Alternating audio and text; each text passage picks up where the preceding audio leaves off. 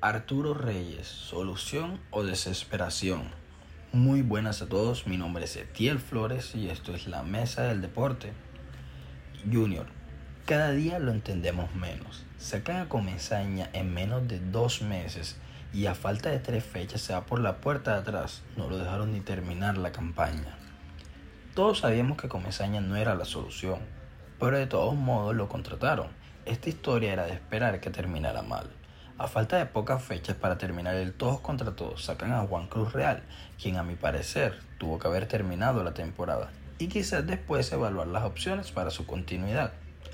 Pero en Junior ya hace un tiempo que todo es un desastre y al parecer ahora vuelve Reyes, técnico que terminó el 2021 y ahora terminaría el 2022.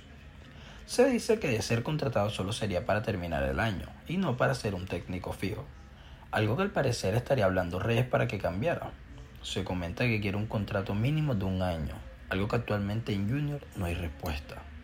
Esperemos que si vuelva a ser contratado es para darle una oportunidad y no para sacarlo de la nada como la vez anterior.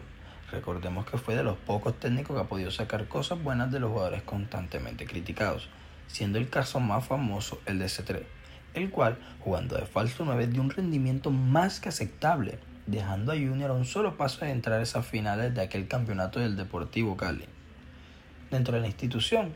Ya no pueden repetir la misma estrategia de traer un técnico y al sacarlo llamar a Comesaña, dado que el entrenador uruguayo comentó que desde ahora sería solamente un hincha más del Junior de Barranquilla y no tendría las intenciones de dirigirlo y posiblemente hasta un retiro como entrenador.